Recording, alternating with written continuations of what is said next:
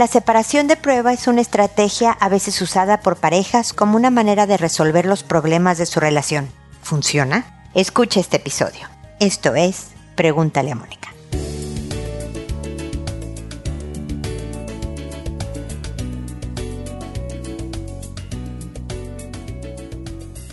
Bienvenidos amigos una vez más a Pregúntale a Mónica. Soy Mónica Bulnes de Lara, como siempre, feliz de encontrarme con ustedes en este espacio que va terminando el año poco a poco. Espero que estén preparando alguna celebración familiar o con amigos, con personas queridas, para tener momentos alegres. y recordar lo bueno del año, recordar, si quieren, lo malo, pero ojalá siempre con la perspectiva de que es parte de la vida, de lo difícil que puede ser la vida en un momento dado y de que pues todos estamos trabajando para salir adelante. Yo siempre les desearé lo mejor para cada año que empieza. Bueno, el, tema de hoy es la separación de prueba me he encontrado, obviamente, durante toda mi carrera profesional con muchas parejas y de hecho en la vida personal, ¿no? Que se separan para ver qué pasa, ¿no? Se separan porque están discutiendo mucho, porque quieren ver si se extrañan, si pueden hablar más tranquilamente cuando pues no están viviendo juntos, si, si eso ayuda como a sacudir la relación para volver a estar mejor.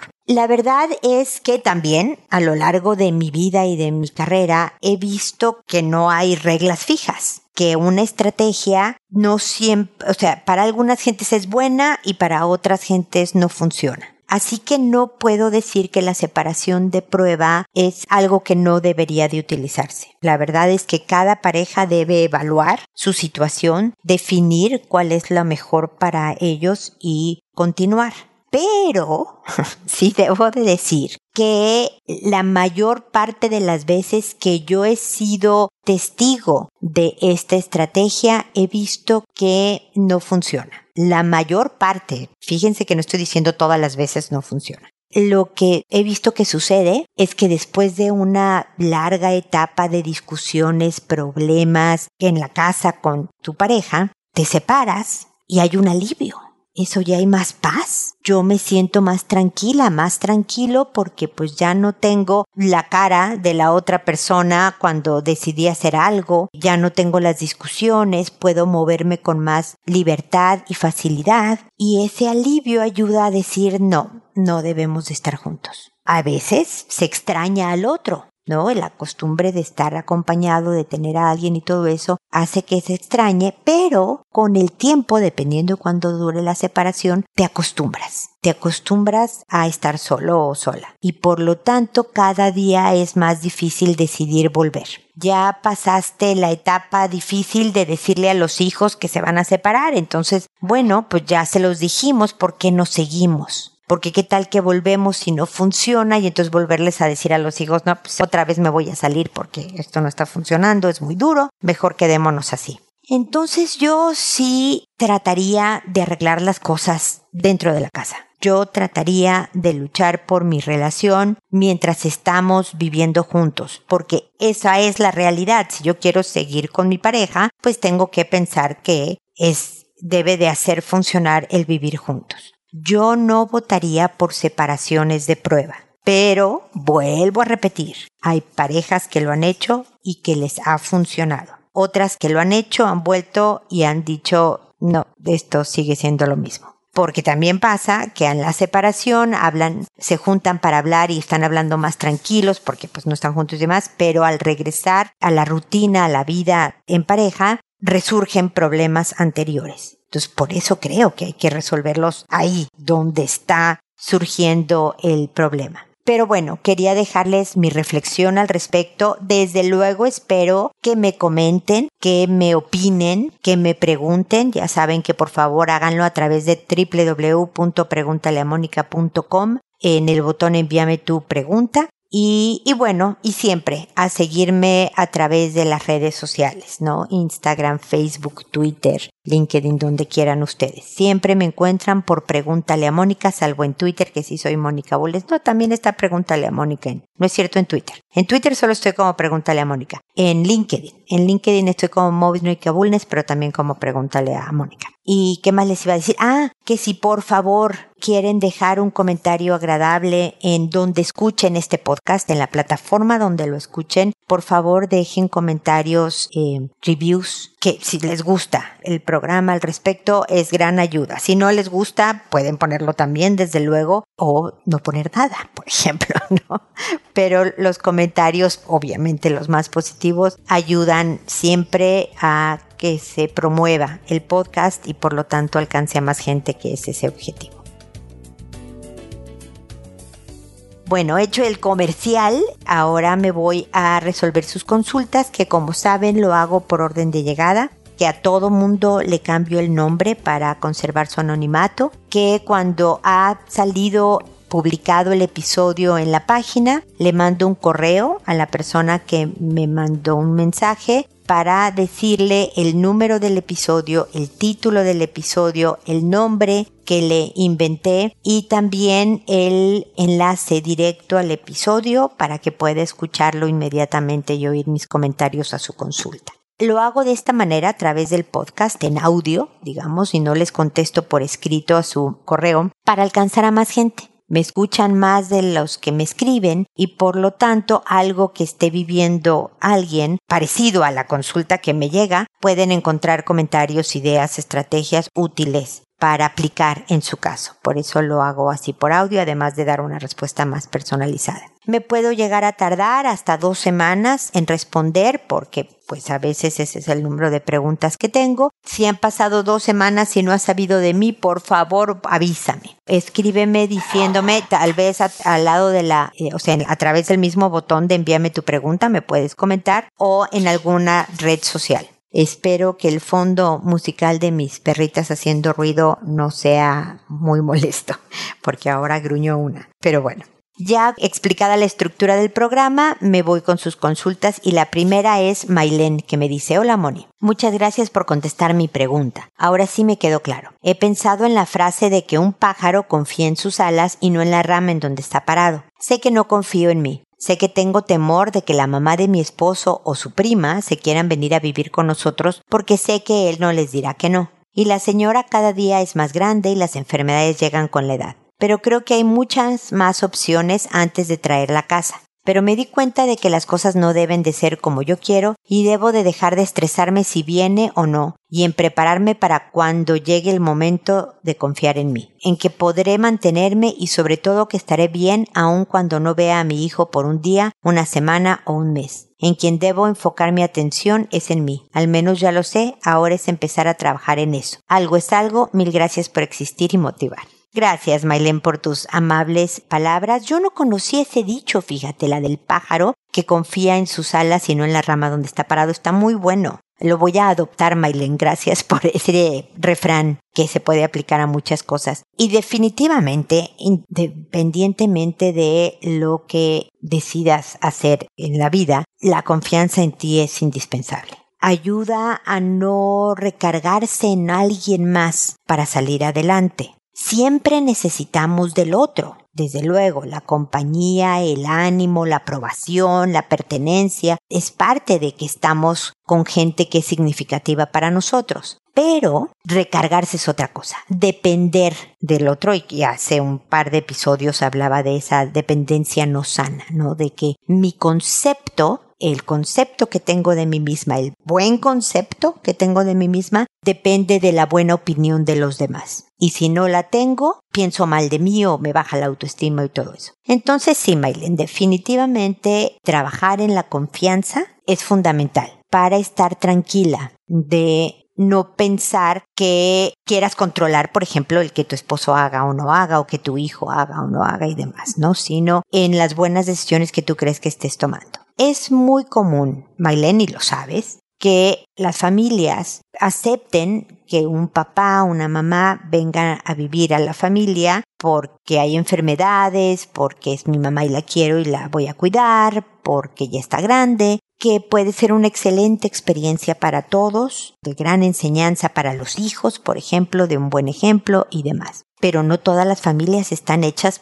para una responsabilidad y un cambio de vida tan grande. Yo creo que hay muchas parejas que no solo porque la esposa o el esposo dijeron que no quieren recibir a la familia política, sino a lo mejor el mismo hijo o hija dicen no, no puedo someterme a y someter a mi familia a esto porque es una demanda muy grande. Y entonces van y cuidan a sus papás, pero ya sea con cuidadores en la propia casa de los papás, dependiendo del presupuesto, o en lugares de cuidado de la tercera edad, ¿no? Casas de retiro y demás. Eso es de cada quien. Pero yo a ti ya te oigo, con eso que tú dices de que no confías mucho en ti, yo ya te oigo muy determinada a pues separarte, por lo que estoy entendiendo en tus mensajes que estén, el que estoy leyendo hoy no es el primero que recibo. Y si es una decisión definitiva de que ya no hay nada que hacer por tu matrimonio,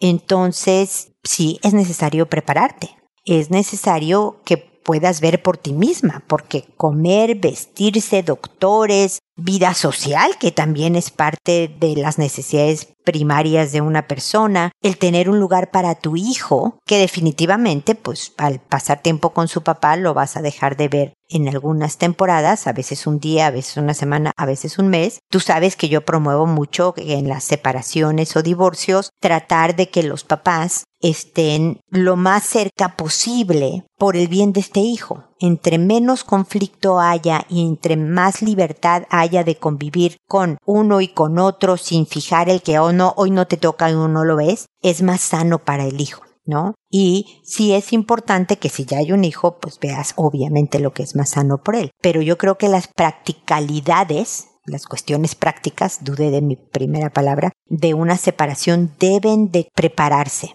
Entonces, pues sí, tienes trabajo por delante personal y estratégico. Así que te deseo lo mejor y, que ya sabes que me tienes aquí para irte acompañando y poderte dar mi opinión y que tú tomes las decisiones que consideres las mejores para tu vida. Así que espero que sigamos en contacto. Nora, por otro día, por otro lado, me dice, buen día, Mónica. Es un enorme gusto escribirte y quizás poderme ayudar. Mi pregunta es, estoy por casarme por lo religioso y durante mi relación mi esposo cometió errores vinculando a otras, que no era yo. ¿Se puede olvidar por completo con los años el recuerdo o será peor? Gracias. No, Nora, no se olvida porque ocurrió, porque es algo que está ya en tu memoria, a menos que te extirpen, te quiten ese pedazo de cerebro, ¿no? Te dé tristemente Alzheimer en algún momento de tu vida, pues se te olvidarán episodios, otros no, ¿eh? Con todo y el Alzheimer. Yo lo veo con mi papá, que no se acuerda de muchísimas cosas, de personas con las que tuvo contacto estrecho por muchos años, pero se acuerda de la letra de una canción de hace mil años, ¿no? O se acuerda de otras personas. ¿No? El otro día mi hermana me contaba cómo no se acuerda para nada de un vecino de su edificio, del, donde vive mi papá, y convivió muchísimo, y se sigue acordando de mi marido, que yo sé lleva 40 años en la familia, pero que no ve con ningún tipo de regularidad como vio aquel vecino durante todos los años porque sigue viviendo en el mismo lugar. Entonces es curiosa cómo funciona la mente. Pero tú no tienes demencia, tú no tienes una falla de la memoria, no, no se te va a olvidar es algo muy difícil, porque tu esposo te mintió, te vio a los ojos y te contó mentiras cada vez que estaba vinculado con otras, como me dices tú en tu correo, ¿no? Entonces siempre va a existir esa posibilidad, Nora, de que vuelva a ocurrir, porque no me dices en singular, cometió un error con una, no, me dices que cometió errores con otras, así que es un patrón de conducta te estás casando por lo religioso, como dices tú, no sé por qué rito, no importa. Ya llevas tiempo con él o bien en el formato en que me mandaste tu consulta llevas más de una década. Según yo, tienes un par de hijos con él, entonces hay, hay mucho compromiso envuelto. Yo sé que tomar decisiones es complicado, pero si tu pregunta es ¿se puede olvidar por completo? No si tú estás decidiendo continuar y es, muy respetable tu decisión, ¿no? De, por los motivos que tú tengas de continuar con alguien que es capaz de mentirte en algo importante, que lo ha hecho varias veces y que no tenemos ninguna seguridad de que no lo vuelva a repetir. Yo espero sinceramente que no, que haya como, y estoy poniendo comillas aunque tú no me ves, aprendido la lección y ya no te vuelve a engañar. Espero de verdad que tengan una vida muy feliz ya formalizando su matrimonio religioso. Espero que el compromiso que la suma involucrando a Dios en su relación lo haga enfocarse y encontrar lo que busca en otras, lo encuentre en ti. Y eso se puede. Es, es una decisión razonada que lleva la motivación y la emoción hacia esa conducta. Yo lo he dicho en muchos episodios, Nora, que los sentimientos siguen a la conducta, ¿no? O sea, si tú haces algo, al final tus emociones se ajustan a eso. Te voy a dar un muy mal ejemplo, pero yo por algún tiempo hice alguna dieta y entonces mi postre era miel y nueces. ¿No? Para comer algo dulcito, porque yo tengo que terminar la comida con algo dulce, comía un poco de nueces con miel. Al principio, Nora, decía yo, qué horror de postre, ¿qué es esto, no? Y después, porque lo tomé, yo creo que por un par de años, ese, pero así, parejo, yo soy una mujer muy estable en mis decisiones cuando ya las tomo. Al final se me antojaba fui a visitar a mi papá a México y no tenía él nueces ni miel y no importaba, pero como que yo estaba durante el día con el antojito, cuando al principio ni me gustaba, es decir, mi conducta repetitiva hizo que mis emociones, no de, ah, ahora me gusta esto, siguieran a ese comportamiento. Entonces tu esposo podría lograr eso. Tú puedes no olvidar pero decidir encontrar en tu esposo la persona con la que quieres seguir por el resto de su vida, y muy bien, pero por favor siempre ten presente que puede volver a suceder que esta es una característica de la conducta de tu esposo y lamento muchísimo que así sea, pero que no podemos ignorar y tú con conciencia de esa posibilidad tomas una decisión más empoderada, me explico, más bajo tu control. Tú estás decidiendo esto sabiendo las posibilidades y yo creo que eso siempre es mejor a nada más sentirte como engañada y sin saber qué estabas haciendo. Espero haberme explicado. Si se casan, de verdad, muchas felicidades y los mejores, mejores deseos para tu relación y su familia. ¿Ok? Espero que sigamos en contacto. Y tengo a Omara, que me dice, hola Moni, otra vez yo. Parezco la vecina que viene cada cinco minutos a pedir algo. Sorry. Acabo de hablar con un amigo con el que trabajé y viví casi dos años. Él siempre fue muy amable conmigo y yo sentí que correspondía al máximo. Me llevaba a todos lados en su carro y yo pagaba la gasolina. Yo iba donde fuera por acompañarlo. Veía programas de televisión para estar con él y no solo cuando yo necesitara. Iba hasta lugares a los que nunca hubiera ido solo por acompañarlo y me acabo de enterar que otros pensaban que yo lo utilizaba y hasta siento que él pensaba eso. Él quería tener una relación conmigo y yo no lo sabía. Yo no lo utilizaba y hablé con otro amigo con el que nos juntábamos antes de que se casara y me dijo tipo lo mismo, que yo no hacía nada por él, pero yo me preocupaba por los dos por su salud y siempre estaba al tanto de todo. Cuando ya no me separaba de ellos y jugaba con ellos y según yo era su confidente. En este momento mi cabeza da vueltas, porque ahora entiendo y creo que es un problema mío. Yo creo que doy, que correspondo, que cuando puedo económicamente lo hago y si no, pues con mi presencia. Y ahora veo que eso no contaba para ellos. Tal vez eso pase en mi matrimonio. Yo creo que doy y hago y mi esposo no le da importancia porque para él eso no es importante. El preocuparme por su dieta, la ropa, etc., lo ve como control y no preocupación y tal vez es así y yo no lo veo. Me estoy poniendo a pensar que tal vez está pasando hasta con mis vecinos. Si se les cae la sombrilla del patio, les aviso y lo que yo veo como apoyo, ellos lo ven como metiche y tal vez sí es así. Y todo esto que yo creo que me preocupo es por control, interés y ser chismosa. Me siento triste y dando vueltas, porque ¿qué es verdad? Y cuando sabes qué es verdad y cuando es un truco de tu mente que dice estás apoyando pero en verdad es interés, ¿cómo confiar en los demás cuando me estoy dando cuenta que no puedo confiar ni en mí misma porque mi cerebro me hace trucos y no pienso lo que creo que pienso? Gracias por estar y cuánto te agradezco y te deseo lo mejor. Lo digo de corazón porque no tengo tu dirección para mandarte chocolates o un regalo o ayudarte en lo que pueda. No es solo interés o al menos eso me hace pensar mi cerebro. Gracias.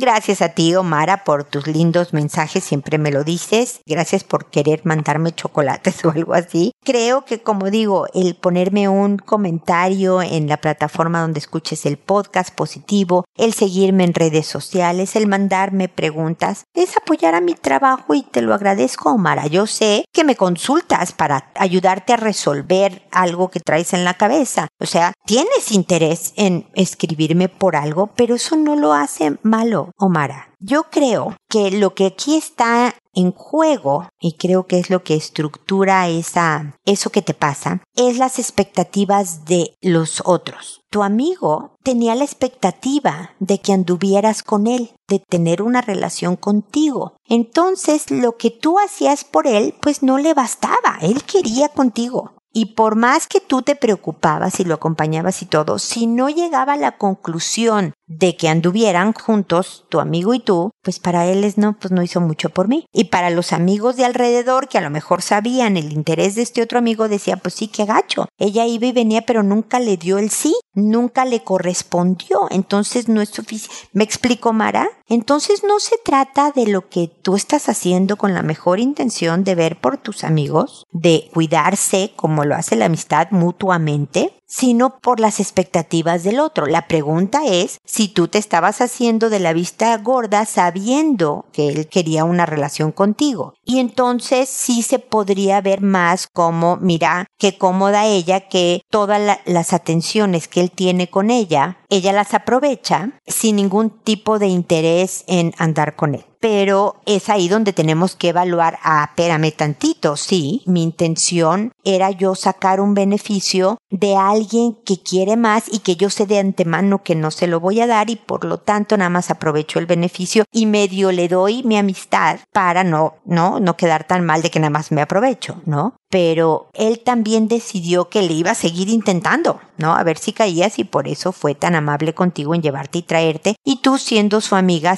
haciendo cosas, ¿no? O sea, yo creo que todos en la vida tenemos intereses de los otros. Yo tengo interés de que mi marido que esté aquí quiera estar conmigo y me apoye en cosas de la casa y de los hijos y de mi vida y me consuele cuando yo estoy triste y yo desde luego hacer lo mismo por él. Pero claro que tengo un interés en que lo haga porque si no no va a funcionar nuestra relación. Yo creo que lo mismo pasa con tu marido. Él ve que haces cosas, ¿no? Pero yo no, eso no es control. Control es otra cosa. El que cumplas con tu, puede ser un cumplimiento responsabilidad nada más, ¿eh? El ver por su ropa, el ver que coman sano en la casa, todo eso puede ser, yo lo hago porque es mi responsabilidad y no por me preocupo tanto por ti. Eso ya trae una intención de cariño que yo me imagino que a pesar de que tú y tu marido tienen tantos problemas, todavía hay cariño, porque pues usted es alguien con el que tienes historia, porque me imagino que es buena persona con todo y que ustedes no están compaginando y tienen un hijo juntos. Pero puede que tú nada más estés cumpliendo con una responsabilidad, entonces él no lo ve como algo importante para él. Es bien importante darle al otro lo que necesita, no lo que yo creo que necesita. Me explico lo que la otra persona requiere para sentirse apoyada con una buena esposa acompañada, que claro, que puede incluir el veamos el uno por el otro en cuanto a ocupaciones de la casa, ¿no? Él vea en unas áreas del tema práctico de, de, un hogar y tú veas otras áreas, es parte de lo mismo, pero sabes que mi esposo necesita que lo, te voy a perdón que vuelva a mi relación, pero pues es el ejemplo que tengo más cercano. Por ejemplo, a mi esposo, para él es bien importante y le gusta mucho que yo lo acompañe a eventos sociales de su trabajo. A mí nada me podría dar más flojera que esas cosas. Yo me las podría evitar sin ningún remordimiento porque yo soy poco social. Yo prefiero en grupos chiquitos, una, dos amigas, ¿no? Tomarnos un cafecito o algo así, ¿eh? y no ir a una cena de Navidad de la oficina porque hay más gente y porque hay que saludar y porque hay que... Yo no soy buena para eso, pero voy porque es a lo que él le da importancia. Entonces él dice, ah, no, si Mónica a lo mejor no ve todo lo demás que yo pueda hacer de lo práctico, de mi trabajo, de, de, aportar economía a la casa, de organizar cosas de la casa, ver, ¿no? Lo mismo, lavar ropa o la comida o así, sino que ve, no, sí, Mónica es, es buena esposa porque fíjate, me acompaña a eventos, ¿no? Y tú volteas y dices, espérame, ¿y todo lo demás? No, ¿dónde está? Pero esa es su expectativa de lo que él necesita. No, no es que no lo vea, pero para él eso es lo importante. Entonces tal vez eso está pasando. Espero estarme explicando, Omara, de las expectativas y lo que los otros quieren o necesitan de ti y por lo tanto es a lo que le dan atención y disminuyen su atención o la importancia de otras actividades por más que tú hagas. El que si se les cae la sombrilla a los vecinos y les avisas es ser buena vecina. O sea, a mí, a nosotros nos ha pasado, en este, vivimos ahora en un departamento, en un edificio, y vemos en el estacionamiento que alguien dejó las luces de su coche prendidas. Entonces, avisar en el grupo de los vecinos, oigan, el lugar número tal del estacionamiento dejó su coche con las luces prendidas, es, es buena comunidad, es, es solidaridad, es civismo. ¿No? Porque se le va a acabar la batería o porque se le va a maltratar la sombrilla a tu vecino. Si ya te dice el vecino, oye, no estés, no estés de chismosa, pues ya sabes que él interpreta una amabilidad como algo un poco desagradable, pero entonces lo dejas de hacer. Pero no, yo en mi opinión, el avisar de algo que viste que le pasó al vecino y no se dio cuenta es una amabilidad y una consideración y ser buena vecina. No es interés, no es metichismo, no es ser chismosa. Así que yo creo que tu cerebro no te está haciendo trucos y la, realidad no es como tú la piensas y todo eso. La realidad no existe como tal, porque es más bien la percepción de cada uno de nosotros. Pero precisamente por eso parte de la inteligencia emocional es, espérame, ¿cuáles son las expectativas del otro? ¿Por qué no le está dando peso a esto que para mí es, oye, espérame, me desvivo por ti y tú no lo notaste? Yo creo que eso ayuda de verdad a profundizar en lo que está pasando, en la dinámica de la relación y de verdad a conectar mejor con la gente para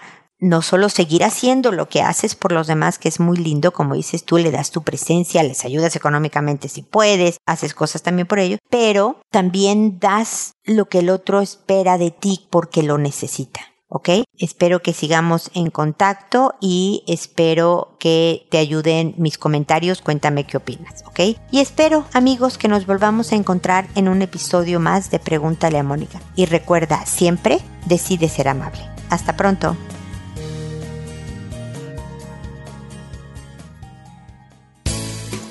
¿Problemas en tus relaciones?